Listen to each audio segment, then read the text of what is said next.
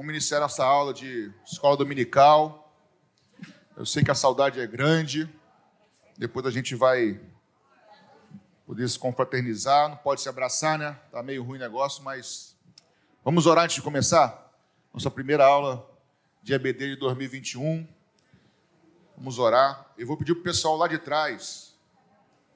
Flávio, ajuda a organizar o pessoal que for chegando em silêncio, por favor, tá? Para a gente não parar aqui a aula. E lá atrás ninguém conversando. Vamos orar? Obrigado, Jesus, por essa manhã. Obrigado pelas nossas vidas. Obrigado pelo privilégio que nós temos de, de aprender, estudar e meditar na tua palavra, crescer em conhecimento da tua palavra. Queremos apresentar as nossas vidas e dos irmãos que estão vindo para cá, daqueles irmãos que estão conosco também por meio da internet. Que o Senhor, nessa manhã, nos abençoe, nos dando instrução, nos dando conhecimento da tua palavra, Senhor. Muito obrigado, Espírito Santo, em nome de Jesus. Amém. Amém, queridos. Nessa, nesse mês de janeiro, como vocês já estão vendo aqui, ou estavam vendo, saiu, Vinícius. Você clica. É, tá com problema técnico, ele está complicado. A gente, a gente vai. É, isso. A gente vai trabalhar sobre o Espírito Santo nesse mês de janeiro, tá bom? Nas nossas 14 igrejas, todas as nossas igrejas, é, a aula que está sendo dada é a mesma, serão as mesmas nos cinco, nos cinco domingos de, de janeiro. Janeiro hoje 3, né? 3, 10, 17, 24 e 31. As mesmas aulas, tá? São cinco aulas sobre o Espírito Santo. O pastor Assírio, o pastor Ayrton, o pastor George, o pastor David e o pastor Davi Martins foram, foram os que fizeram essas aulas. Mas as aulas serão ministradas igualmente em todos os nossos endereços nós entendemos da importância de nós conhecermos, estudarmos um pouco mais sobre o Espírito Santo. Tá bom? E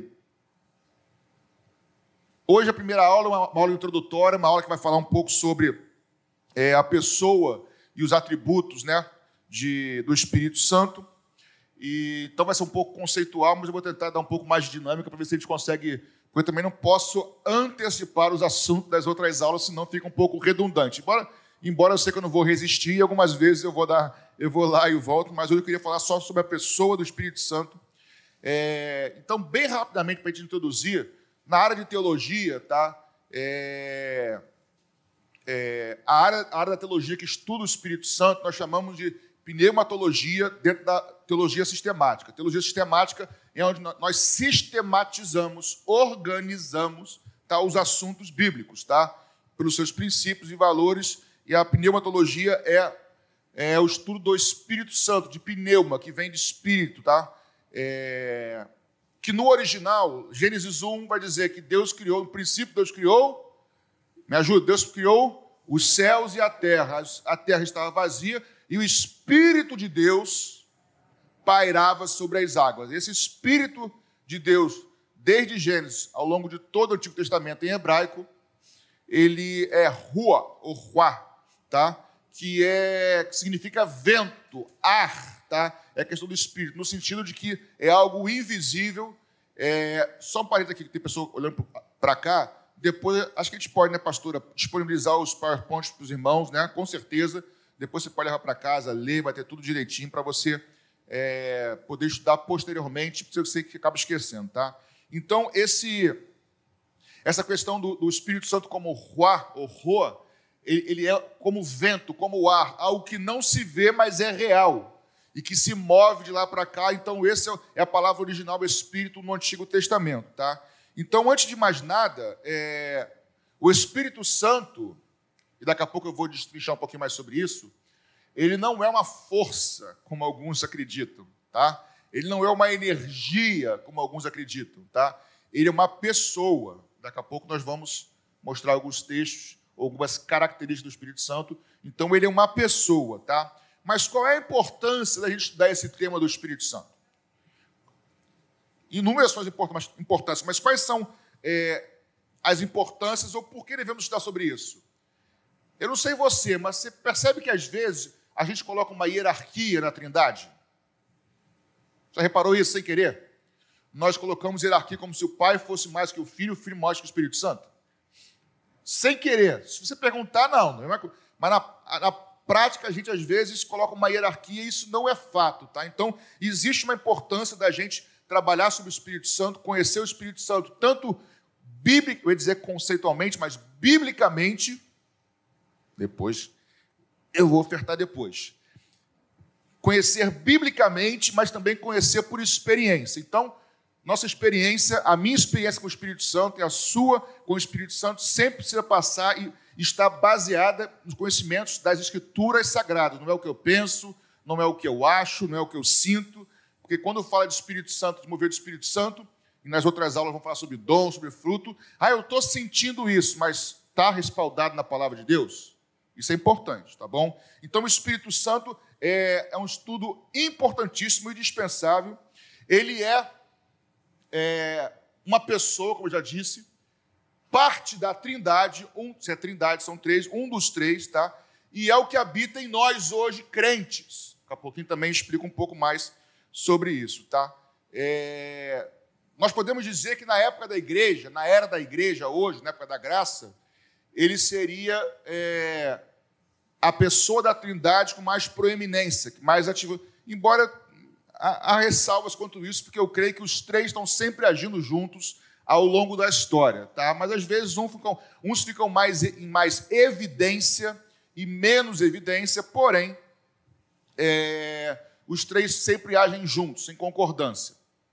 E é o Espírito Santo que habita em nós hoje. Então, o nosso relacionamento com Cristo e com o Pai passa diretamente pela pessoa do Espírito Santo.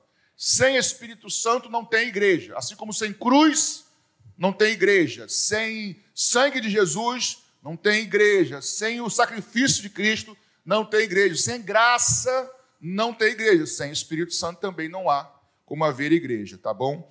E por enquanto eu não estou falando nada sobre batismo do Espírito Santo, tá bom? Se nem se eu vou entrar nesse assunto hoje, eu, eu acho até que não, tá bom? Então vamos lá. Primeiro aspecto hoje, primeira área para a gente falar da pessoa do Espírito Santo. O Espírito Santo é uma pessoa, tá? E por ser uma pessoa, ele tem características de pessoas, tá? Quando eu digo pessoas, não estou dizendo seres humanos, tá? Pessoa no sentido de ter qualidades. O que uma pessoa tem que um animal não tem, por exemplo?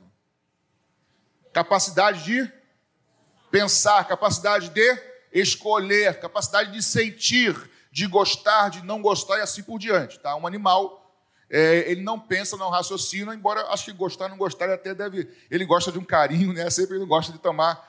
É, mas jornal no bumbum não gosta, mas enfim mas algumas características são apenas nossas, de seres humanos, que fomos criados à imagem e semelhança do Senhor. Então, o Espírito Santo é uma pessoa. E aí nós temos alguns textos bíblicos, que eu, obviamente, não vou conseguir lê-los todos. Você pode anotá-lo, eu vou citar o que o texto diz, tá? É, você pode anotar, ou depois, quando a gente passar para você, que eu não sei como, talvez por e-mail, vou disponibilizar em algum lugar, vamos ver é, essas características. Por exemplo, o Espírito Santo, a Bíblia fala sobre a sua inteligência, em 1 Coríntios. Fala sobre a sua consciência. Energia não tem consciência, irmãos. É uma pessoa. Sobre a sua consciência, sobre a sua deliberação própria, ou seja, ele escolhe. Ele tem gosto. Ele tem emoções. O Espírito Santo pode ser entristecido. Energia, irmãos, não pode ser entristecida perguntar ao nosso, não é físico, mas é nosso químico e pastor, energia fica entristecida, pastor? Acho que não, né? Não estou cometendo nenhuma gafe, não. Energia não fica, força não fica é, entristecido. O Espírito Santo pode ser entristecido quando a Bíblia de Jesus fala sobre blasfemarmos ou pecarmos contra o Espírito Santo.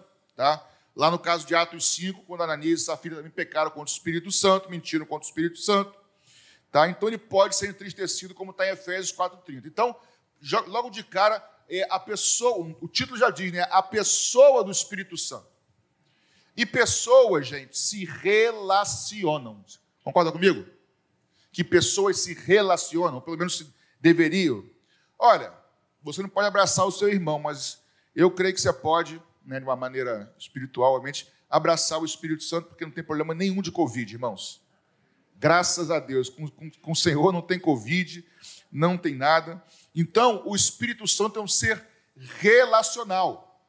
Tá? Uma pessoa que a gente precisa é, se relacionar. Se ele é uma pessoa que se entristece, pessoa, né? Um ser pessoal, talvez seja melhor, um ser pessoal que se entristece, que se alegra, Adriana, que se relaciona, o que, que o Espírito Santo faz é, na vida de uma pessoa, por exemplo? Em Atos 13, 2, a Bíblia começa a citar, já no Novo Testamento, que o Espírito Santo é um ser pessoal que fala. E aí, vamos aqui com calma aqui, porque essa questão do Espírito Santo falar, irmãos, é uma verdade bíblica que nós não podemos desconsiderar, mas também não podemos, no outro extremo, em que tudo é Deus falando. Então, assim, temos que tomar um pouco de cuidado com isso, porque o que tem de gente que fala que Deus falou, Deus falou, e não tem nada de Deus com a história, é, não está no gibi. A história mostra isso, tá?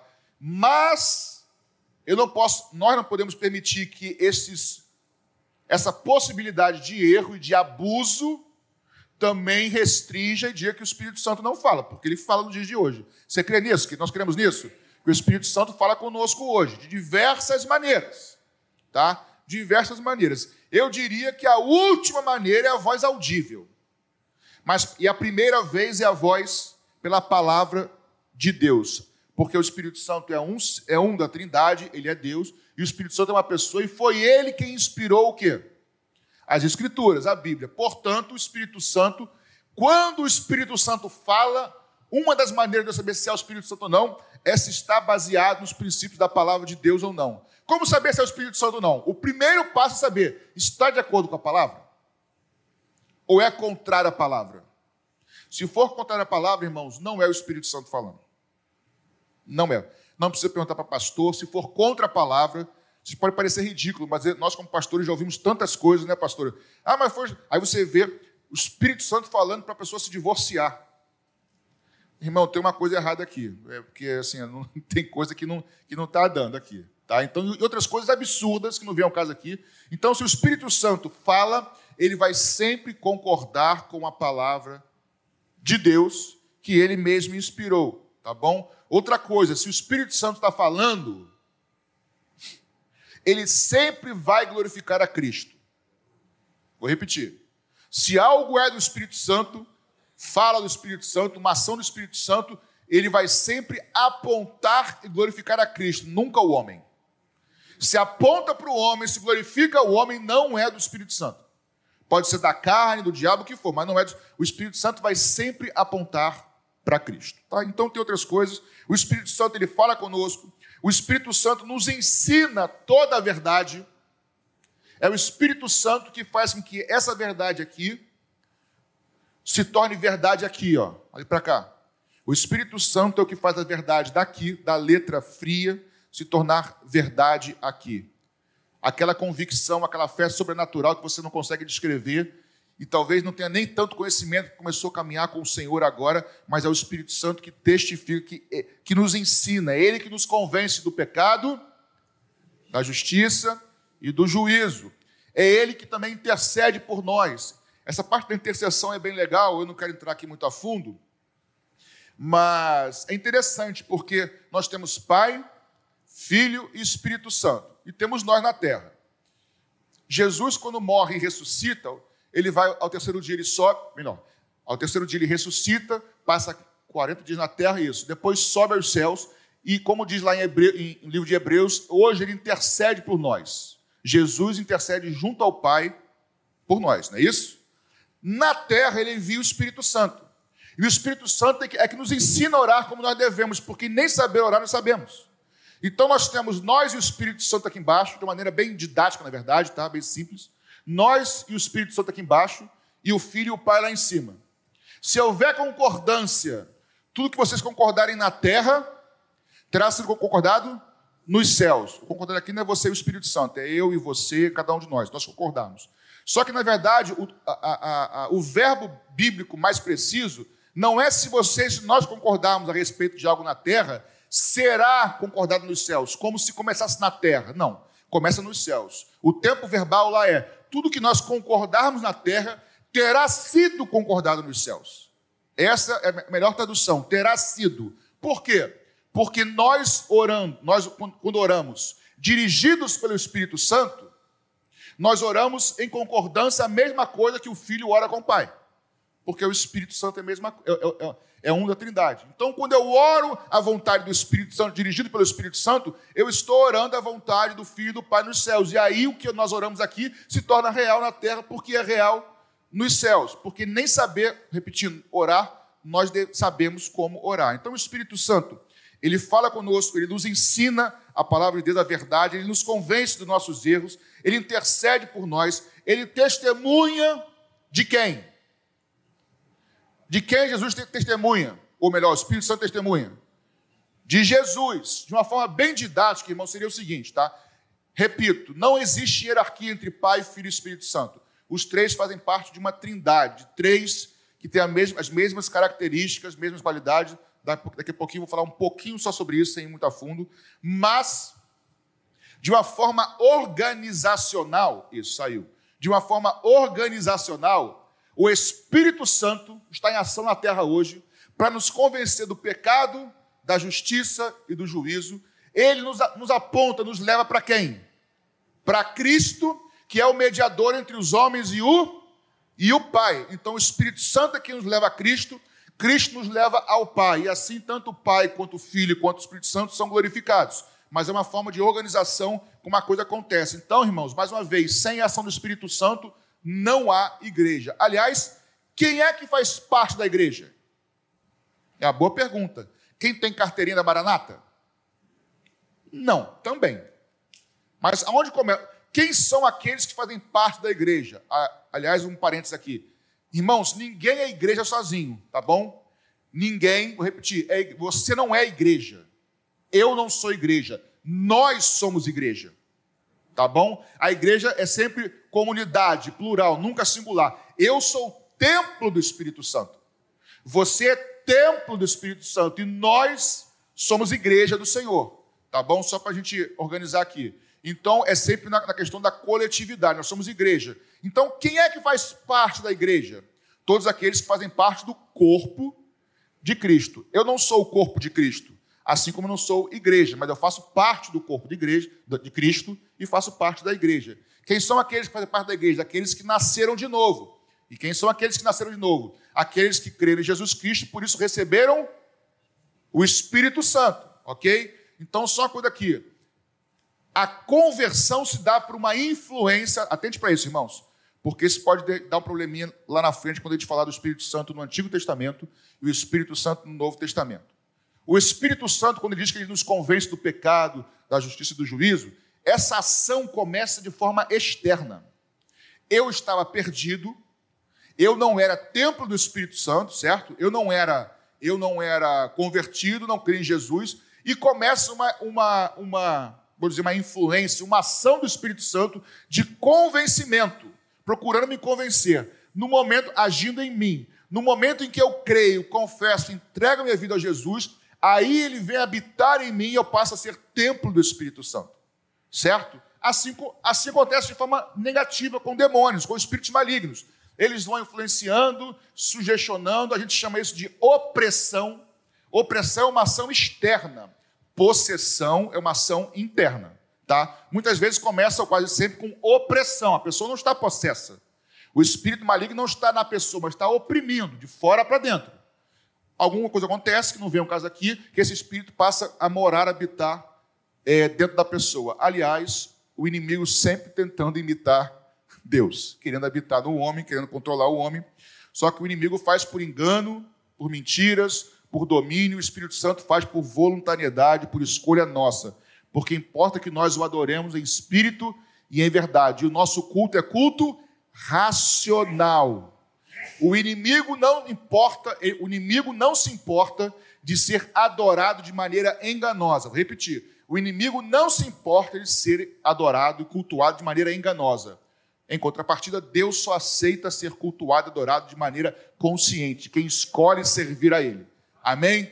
Então vamos lá. Então o Espírito Santo fala conosco, ele nos ensina, nos convence, intercede, é, ele decide, ele distribui dons, que será uma aula dos próximos domingos sobre os dons do Espírito Santo, tá? E ele é chamado no Novo Testamento de Paracletos, em grego, que significa ajudador, advogado, consolador, que está conosco, nos sustentando nos sustentando todos os dias, tá bom? Então, o Espírito Santo tem uma obra na vida da igreja, na vida do crente. O Espírito Santo, atente para isso, ele tem a figura, quando diz do Paracletos, ou Paráclitos, ele, ele é o ajudador, é ele que cuida da igreja até a volta de Jesus. No casamento judaico tem uma, tem uma, uma, uma questão em que o noivo, quando ele se compromete com a noiva e a noiva com o noivo, lá em Israel, é, e até a hora do casamento, existe a figura do amigo do noivo, que é aquele que cuida e prepara da noiva, protege a noiva até que chegue o dia do casamento. Essa figura é mais ou menos usada com o Espírito Santo, que é aquele que cuida e prepara a igreja, a noiva de Cristo, para o dia do casamento, para o dia das bodas. Então é ele que nos sustenta, tá bom? Então, como é que o Espírito Santo ajuda a vida de Jesus? E aí, muita calma, porque assim, às vezes, a gente acha o seguinte, eu já ouvi isso várias vezes, e eu mesmo já falei isso algumas vezes, tá? É... Ah, pastor, mas Jesus conseguiu vencer, pastora, porque ele era Deus. Bem, Jesus não venceu na terra porque ele era Deus, tá? Jesus, quando ele vem para a terra, ele abriu mão da sua glória, ele encarnou, ele se fez homem. Embora tivesse a natureza de Deus, a gente chama a teologia de 100% Deus, 100% homem, ele não usou, atente para isso, Jesus não usou em momento nenhum, enquanto homem, dos seus atributos divinos, como onisciência, tanto é que tinham coisas que ele não sabia. De onipresença, ele estava em carne, só estava em um lugar. Então, Jesus não fez nada na terra que não fosse como homem, primeira coisa. E segunda coisa, Jesus não fez nada na terra que não fosse como homem, e tudo que ele fez de forma sobrenatural, não natural, ele fez totalmente na dependência do Espírito Santo. Jesus foi o nosso exemplo humano de como ser dependente do Espírito Santo. Ele foi nosso exemplo humano de como fazer a vontade de Deus e não do homem. Tá? Então ele não venceu como Deus, ele venceu como homem. Assim como por um homem Adão entrou o pecado no mundo, e todos pecaram e todos morreram, também por causa do segundo Adão, Cristo, que morreu sem pecado, foi fiel até o fim, como está lá em Filipenses 2, ele recebeu o nome que é sobre todo nome, e no final da história todo joelho se dobrará, toda língua confessará que somente Jesus Cristo é o Senhor, tá bom? Então vamos lá. O Espírito Santo efetuou gerou Jesus no ventre de Maria, então o nascimento de Jesus é uma ação do Espírito Santo. Passados 30 anos, Jesus descendo as águas lá com João Batista, vocês lembram da história? A Bíblia diz que, como uma forma corpórea de pomba, o Espírito Santo vem sobre Jesus no sentido de ungir Jesus. Irmãos, o que é ungir? De forma bem simples, é ungir é capacitar. Ungir é capacitar com graça, melhor dizendo, para a realização de alguma coisa. Eu posso ser ungido e capacitado para uma coisa e não ter capacitação para outra. Tá? Jesus foi capacitado pelo Espírito Santo para a sua obra na terra. Agora, atente aqui, irmãos. Perguntinha para você agora, é para responder, participar, tá? Primeiro evento, Jesus foi gerado pelo Espírito Santo, certo? Depois, Jesus foi revestido de poder lá no batismo, quando o Espírito Santo vem sobre ele, é ungiu. Quando o Espírito Santo o Espírito Santo vem sobre ele no batismo. Jesus já tinha o Espírito Santo em si? Sim ou não? Pastores têm medo de responder a pergunta que acho que é pegadinha. Sim ou não, irmãos? Eu vou ajudar você a responder. O Espírito Santo, ou melhor, Jesus, quando viveu 30 anos, ele conseguiu viver uma vida de santidade 100% dependente de Deus? Então vou repetir a pergunta. Ele já tinha o Espírito Santo? Sim que, que quero dizer com isso, irmãos? Porque em todos os livros que eu li de teologia até hoje, todos, eu não li todos, mas todos os que eu li, me dizem que a igreja surge no Pentecostes. E pode ser verdade. Vou repetir: todos os livros que eu li de teologia, até hoje, não achei, dizem para mim que a igreja surgiu no Pentecostes, mas eu discordo. E eu posso estar errado, tá bom? Por que, que eu discordo? Porque em João capítulo 20, Jesus fala assim: ele ressuscita dos mortos, aí ele aparece para os seus discípulos e diz assim: Pai seja com vocês, convosco. Assim como o Pai me enviou, eu envio vocês. Aí vamos lá, aí, aí raciocínio, raciocínio mesmo. Assim como o Pai me enviou, eu envio vocês. Como é que eu envio vocês? Como é que Jesus nos envia? Para entender como Jesus nos envia, eu preciso entender como o Pai enviou a Cristo, não é isso? Se nós somos enviados por Cristo da mesma maneira que o Pai o enviou, para eu entender como ele nos envia, eu preciso entender como é que o Pai o enviou. E como é que o Pai o enviou? Primeiro, ele foi gerado literalmente, tá? Obviamente, literalmente, no ventre de Maria, não foi? Ele foi gerado no ventre de Maria. E depois, aprove por causa do ministério, ele ser ungido, revestido pelo Espírito Santo de poder. Dois momentos distintos. Assim como o Pai enviou a Cristo, Cristo nos envia. Como é que ele nos envia? Primeiro, nós nascemos igual a ele, não literalmente do ventre de uma mãe, porque ele diz para Nicodemos, né, não pode voltar para o ventre, ou melhor, Nicodemos diz para ele, por acaso eu vou voltar para o ventre da minha mãe, não sei o que, ele não. Aquele que é nascido da carne é carne, quem é nascido do espírito é espírito. Ou seja, nós também fomos gerados pelo Espírito Santo. Quem é que faz parte da igreja de novo? Aqueles que foram gerados pelo Espírito Santo. Depois Jesus vai ser ungido para o ministério lá, o que nós hoje chamamos de batismo do Espírito Santo. Se eu digo que a igreja surge no Pentecostes, eu estou dizendo, por exemplo, que quem não tem aquela revestimento, aquela unção, aquela do Espírito Santo, não faz parte da igreja. E voltando em João 20, antes do Pentecoste, assim como o Pai me enviou, eu envio vocês. O texto diz assim: e soprando sobre eles, disse: recebam o Espírito. Pergunta: eles receberam o Espírito? Receberam, irmãos. Receberam. Recebam o Espírito.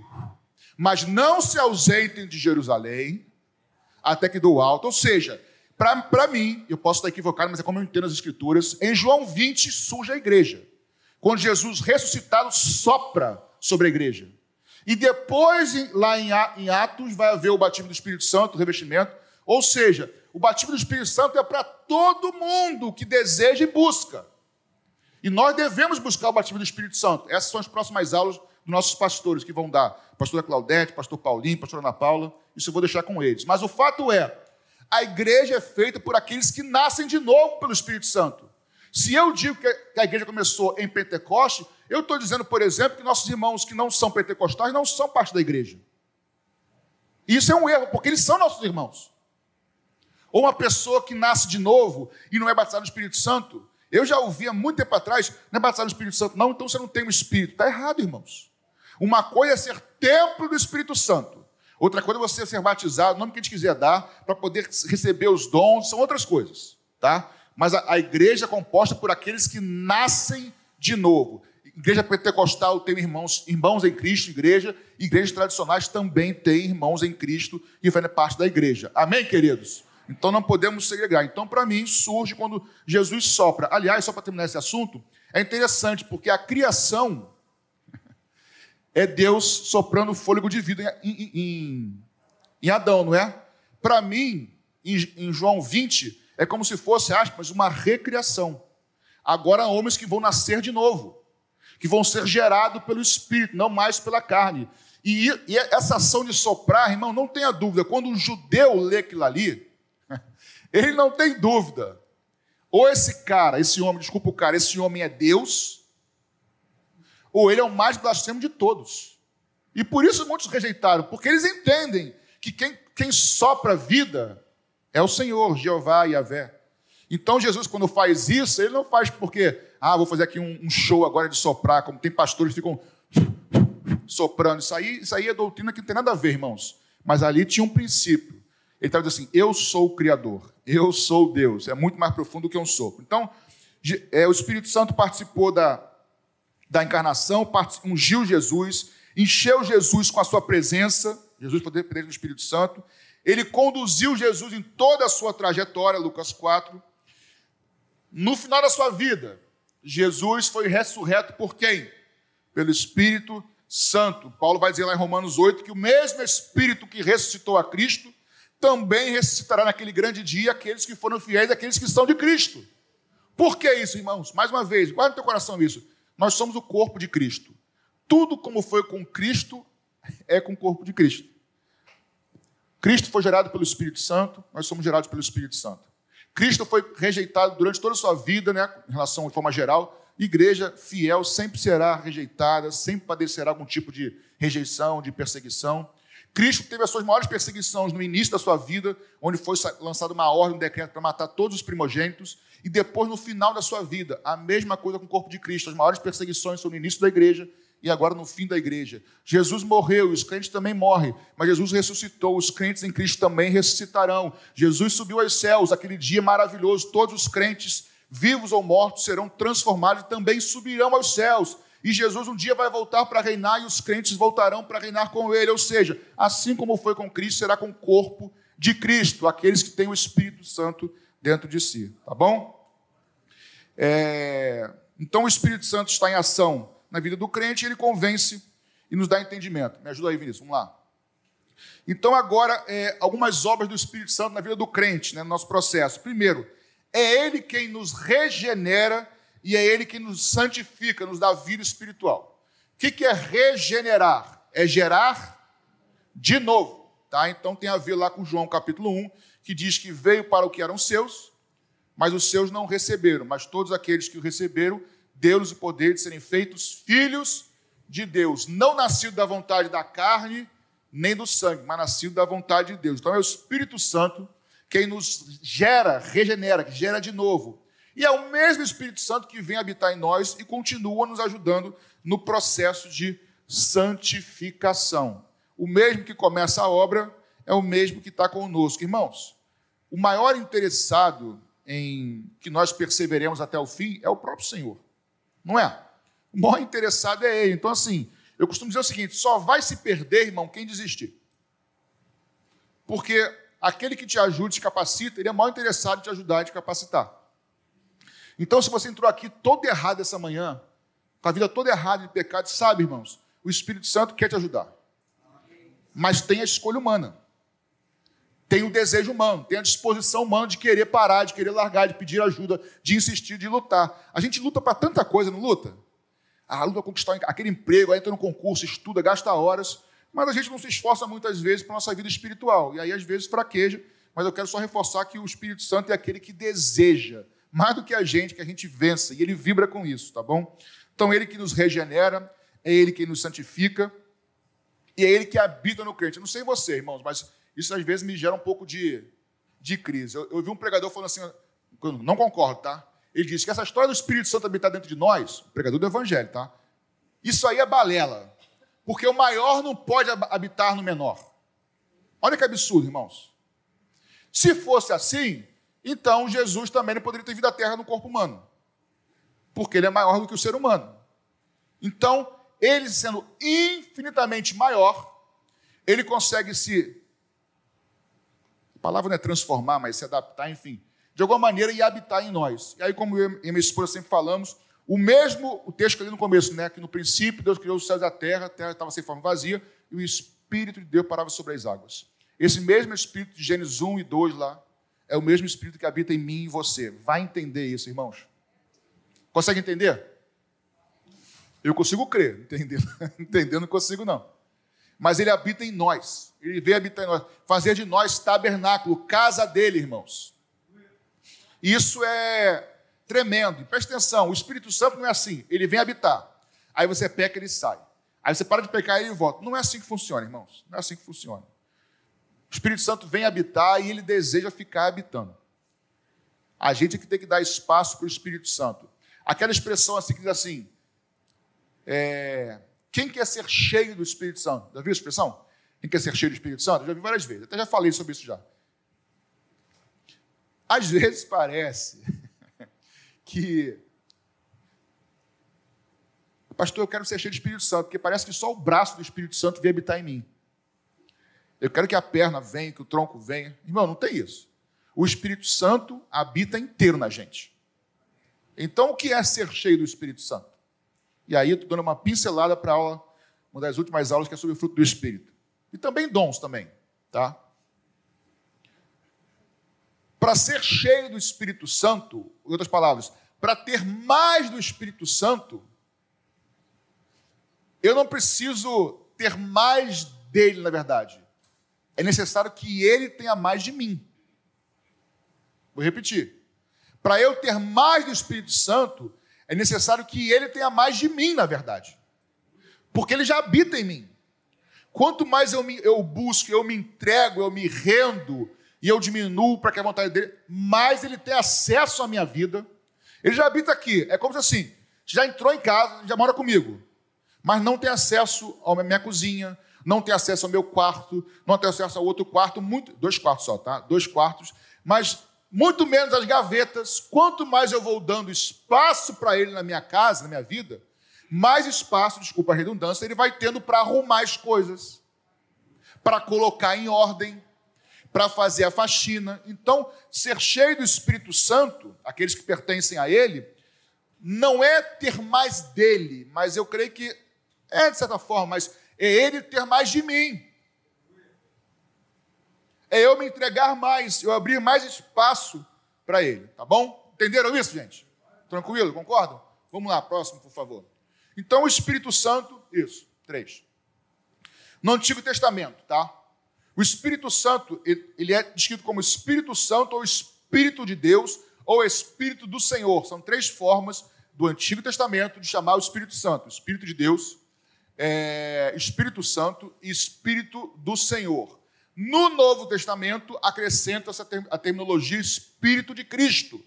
Então, quando fala Espírito de Cristo, é o mesmo Espírito Santo, mas no Antigo Testamento é só é, o Espírito Santo de Deus e do Senhor.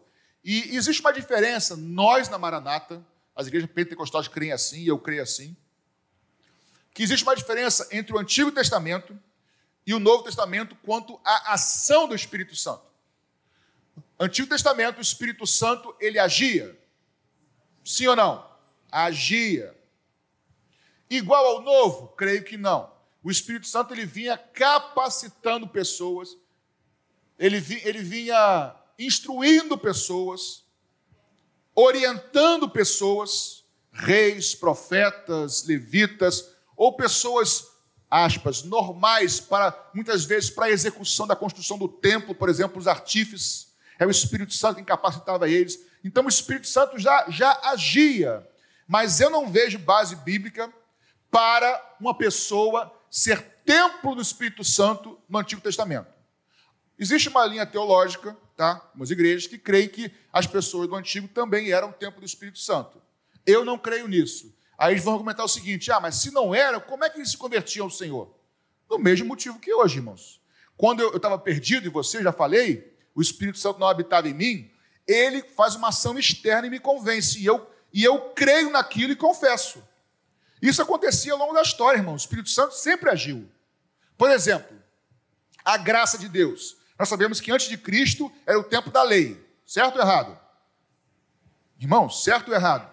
Certo, estão com medo. Depois do Novo Testamento, época da lei ou da graça? A pergunta é: antes de Jesus já tinha graça? Já, irmãos. O modo como Deus administra um tempo ou, ou se relaciona com o ser humano não quer dizer que, que era pela lei, não é que a graça não existia. Se a graça não existisse, irmãos, Adão e Eva tinham morrido lá no começo, não tinha nem história humana. Então a graça já existia. E hoje não existe mais lei? Faça o que quiser, crente. Estou na graça. A gente ouve isso, tá? Deus perdoa. Tem, não, tem lei sim. A questão na, na, graça hoje é que eu não vivo pela lei. A, a lei não está mais sobre mim. A lei não tem peso sobre mim. A lei agora está onde? Dentro de mim. Porque a lei, Paulo vai dizer, a lei é espiritual, lá em Romanos. Ou seja, o que era impossível antes, hoje é possível, porque o Espírito Santo habita em nós. Paulo vai dizer por meio de Isaías, de Jeremias: Eu vou fazer uma aliança com vocês, eu vou colocar a minha, a minha lei no coração de vocês. Então, não estar mais debaixo da lei é não ter mais pressão, julgo, peso da lei. Não é mais que eu não cumpra a lei. Eu posso matar agora? Eu posso cobiçar? Eu posso roubar? E assim por diante. Não. Existiam, isso é outro assunto, tá? Existiam as leis éticas e morais, existiam as leis cerimoniais, e todas elas apontavam para Cristo. As leis cerimoniais, é, cerimoniais religiosas lá foram cumpridas em Cristo e nós não praticamos mais porque foram cumpridas, terminaram em Cristo. As leis éticas e morais de comportamento continuam valendo porque diz respeito ao caráter de Jesus e nós continuamos vivendo. Mas eu não estou mais debaixo dela. Agora ela está dentro de mim. E aí eu faço. Tanto dentro de mim que quando eu peco, eu me entristeço. Mas o Espírito Santo nos ajuda a, a, a, ser transformado. Então, no Antigo Testamento, o Espírito Santo vinha sobre alguém e o capacitava, tá bom? E já apontava que no futuro existiria um outro tempo, uma outra forma de Deus se relacionar com a humanidade, que é de Cristo para cá, que quando Jesus nos arrebatar e vier a tribulação, vai mudar esse modo de novo de relacionamento, mas vai continuar tendo graça, tá bom, irmãos? Se não houvesse graça, não haveria salvação. Houve salvação antes de Cristo? Houve. Houve salvação durante a igreja? Há, no caso, há, no caso, presente. Haverá após a igreja ser arrebatada? Haverá, porque a graça permeia toda a história humana.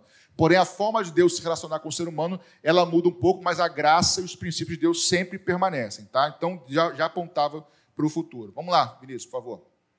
Faltam 13 minutos. Não, é, é a 3, isso. Não, não, antes, Novo Testamento, isso.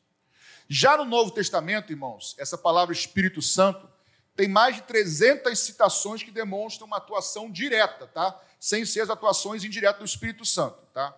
No Novo Testamento. No Evangelho, a ênfase, já citei aqui, é na vida de Jesus, o Espírito Santo capacitando e ungido. Em Atos dos Apóstolos, alguns brincam né, que deveria ser chamado Atos do Espírito Santo e não Atos dos Apóstolos, mas é Atos do, do Espírito Santo por meio dos apóstolos. São mais de 58 citações diretas do Espírito Santo. Diretas, fora outras que são de forma indireta, tá? Nas epístolas, ele conduz a igreja capacitando com dons e ministério. Pastor David, é o senhor que vai dar sobre dons? Pastor David, né? Isso. Ele mesmo produziu o material e vai dar, tá? Quem chegou depois daqui começar a aula, vão ser cinco aulas, cinco domingos seguidos, agora de janeiro, é, sobre o Espírito Santo. Então, hoje é uma introdução sobre a pessoa e os atributos do Espírito Santo. E, mas vamos falar sobre dom, sobre fruto, várias coisas, tá? E em Apocalipse, esse mesmo Espírito Santo, no final da história, assim, o Espírito Santo e a igreja dizem. Amém? Não, dizem vem. Amém também para isso, mas dizem vem. Ou eu entendi errado. Então, o Espírito Santo, junto com a igreja, uma, olha, olha, olha aqui a concordância, irmãos. Repara isso.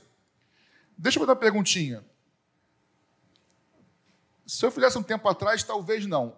Hoje, nossos dias, você consegue imaginar, você, consegue, não, consegue perceber que muitas pessoas já nas igrejas já estão dizendo: Senhor, vem. Consegue perceber isso? Quem consegue perceber isso ou não? Há um tempo atrás eu via pouco isso. Hoje em dia continuo vendo pouco, mas começo a ver um crescente de Senhor, vem, porque já não está ficando legal o negócio. Senhor, vem. E isso é gerado pelo Espírito Santo, irmãos. Eu vi um vídeo ontem que foi publicado em. Acho que em abril.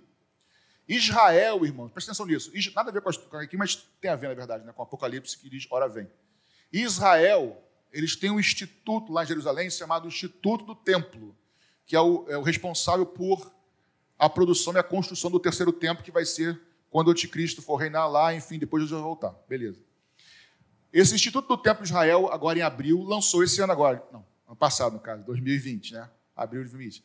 Lançou um vídeo, sim, porque não tem nem fala, o vídeo só uma música mostra mais cenas, dos jovens vendo o templo sendo reconstruído, o terceiro templo, e aí ele chama os velhinhos anciãos lá, os, os mestres lá, para ver se alegram.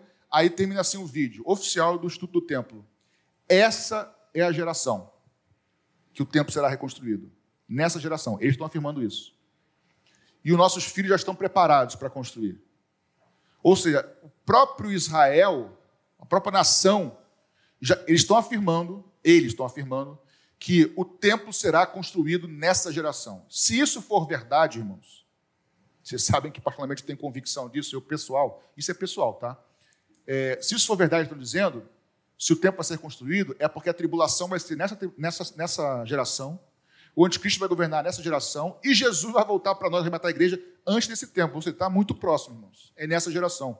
E nós precisamos, como igreja, dizer: ora, vem, Senhor Jesus, desejar. E não tenha dúvida, quando mais próximo chegar, o Espírito Santo vai gerar esse desejo no coração dos crentes. Ninguém aqui quer morrer, eu não quero morrer, irmãos. Eu tenho vários sonhos ainda.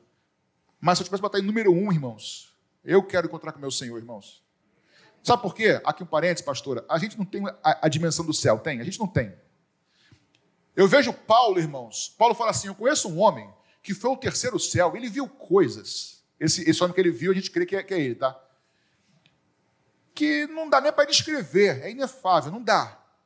Aí depois ele fala assim, certo momento da, da, da carta dele: Eu não sei se eu quero partir para o Senhor ou se eu quero ficar. Eu, no fundo, no fundo, eu queria partir para o Senhor, mas eu, eu sei que eu preciso ficar porque eu tenho coisa para fazer aqui ainda, Paulo falando. Porque Paulo conseguiu vislumbrar o que é eternidade, irmãos.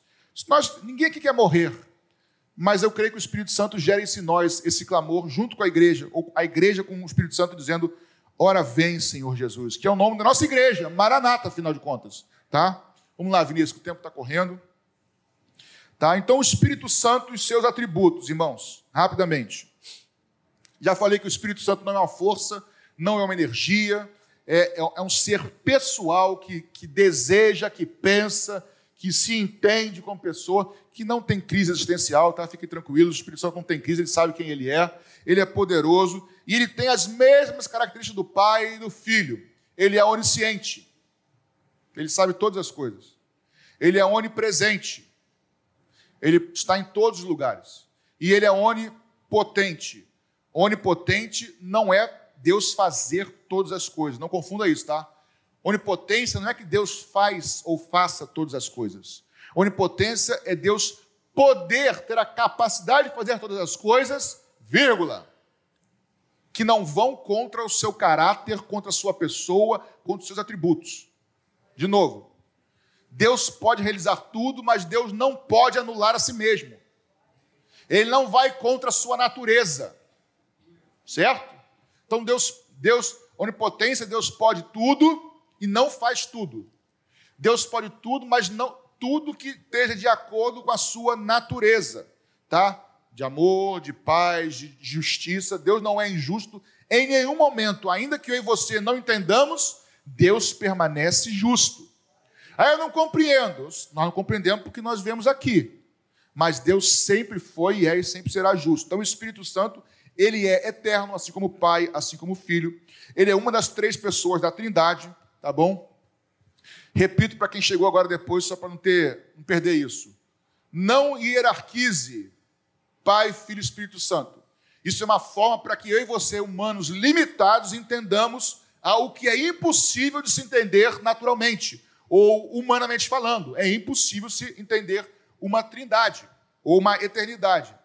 Eu costumo dizer, irmãos, que quando pessoas que não creem em Deus, eu acho que para não crer em Deus tem que ter mais fé do que para crer em Deus. Vou explicar. Quem não crê em Deus fala assim: como é que. Não, Deus não pode existir, porque não tem algo que seja eterno, que nunca começou. Algo tem que ter começado. Mas eu faço a pergunta contrária. Como pode existir tudo que existe se não houver algo eterno?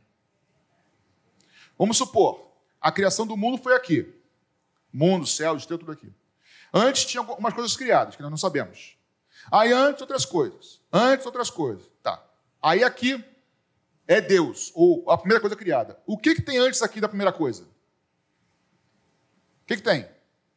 Se não houver nada, então nada não pode gerar a primeira coisa. Nada não gera alguma coisa. Então tem que ter algo anterior. Tem que ter algo anterior? Tem. Então, então esse primeiro aqui não é o primeiro, é o segundo. Esse passa o primeiro. E antes, se não tiver nada, não cria. Nada não cria nada. Então tem que ter coisa antes. Tem que ter coisa, tem que ter coisa. Ou seja, inevitavelmente tem que ter algo eterno, irmãos. Se vão chamar de energia ou de Deus, é outra coisa. Agora, tem que ter algo eterno. Tem que existir.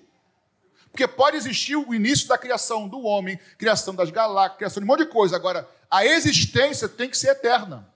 Algo tem que ser eterno, certo? Então, o Espírito Santo, Pai, Filho Espírito Santo, os três são. Vamos lá. Os três são pessoas separadas, não, distintas. O Pai não é o Filho, o Filho não é o Espírito Santo, o Espírito Santo não é o Pai. São três pessoas distintas porém inseparáveis, porque elas têm a mesma essência, a mesma natureza, pensam iguais, não se por ter a mesma natureza, não se corrompem, todas elas são justas, são amor, são retas, são santas, são tudo. E elas agem em comunidade, elas agem juntas. E a forma como nós entendemos que nos foi revelado é a questão do Pai, do Filho e do Espírito Santo. mas o Espírito Santo não é menor do que o Filho e nem, melhor, nem menor que, é, que o Pai. Tá? Apenas uma questão de organização. Tá? Vamos lá, para terminar, ô Vinícius. Irmãos, por que nós precisamos do Espírito Santo? Voltando aqui para terminar. Vamos lá. O Espírito Santo é quem nos convence do pecado e nos guia à verdade. O Espírito Santo é quem ilumina a nossa compreensão para as Escrituras. Irmãos, você quer conhecer mais as Escrituras? Você quer ou não? Sim ou não? Sim. Você tem dois, duas coisas para fazer. Duas coisas. E dessas duas deriva várias, derivam várias outras coisas. Gastar tempo lendo. Não tem como. Tem que ler. Que nem um adolescente fala, pastor, ora por mim para a prova. Olha, você estudou? Mais ou menos. O Espírito Santo não vai trazer à tua consciência aquilo que você não estudou, irmão. Tem que estudar. Se você estudar, eu creio de verdade que o Espírito Santo pode trazer na hora da prova tranquilidade. Ele pode trazer a fórmula certa na hora certa. Mas a fórmula, ó, tá lá, você estudou, guardou. Não sabe qual usar. Agora, se você não estudar, então, você quer conhecer mais a Escritura? Olhe para mim aqui, ó. Primeiro, estude a palavra. E segundo, tenha vida de oração. Ore a palavra, ore o que você leu ajuda a memorizar, ajuda a guardar e ajuda a entender, porque na oração, muitas vezes, o Espírito Santo nos ensina, a entender, nos ensina as Escrituras. Eu creio nisso, irmãos. Isso não é algo específico para pastor. Isso é algo para todo aquele que é templo do Espírito Santo, que ama o Senhor e quer crescer na palavra. Cresçamos e prossigamos, ou melhor, conheçamos e prossigamos em conhecer o Senhor. Ele que nos capacita para pregação, que nos dá uma nova vida regenerada, é, para vivermos em santidade com Cristo. Irmãos, eu não sei você, quando a gente fala de Espírito Santo, as pessoas se, se resumem, ou se. É, resume mesmo, a questão de dons. Eu entendo, irmãos, de verdade, que nós hoje, falando de Maraná, falando de igreja, nós precisamos muito dos dons do Espírito Santo. De forma ordeira, de forma bíblica porque eles servem muitas vezes para edificar o corpo. Mas o Espírito Santo não se resume apenas aos dons do seu Espírito. A ação do Espírito Santo em nós vai muito além dos dons. Eu não digo além porque hoje os dons estão escassos, mas nós cremos nos dons. Amém, queridos? Amém. Mas não seremos conhecidos por causa de dons. Seremos conhecidos por causa do fruto do Espírito. Então a vida com o Espírito Santo é algo, irmãos, é Deus habitando em nós. É nós, é nós podendo, podendo viver um relacionamento, irmãos. E, e quem já viveu isso, ainda que pontualmente, talvez tenha saudade, é muito bom, irmãos, a gente estar tá vivendo uma vida de, com Deus devocional, de intimidade com o Espírito Santo e ouvir a voz do Espírito Santo. Até quando ele nos corrige, irmãos, não é uma voz pesada para os filhos. E ainda que seja pesada, você sabe que é amorosa. É muito bom viver com essa intimidade com o Espírito Santo. Aliás, é uma aventura. E eu queria te encorajar que nesse mês de janeiro, que vão ter essas cinco aulas, também vocês que estão conosco pela internet, se puderem estar conosco nas nossas 14 igrejas, está gravando acho que só aqui, mas serão as nossas 14 igrejas.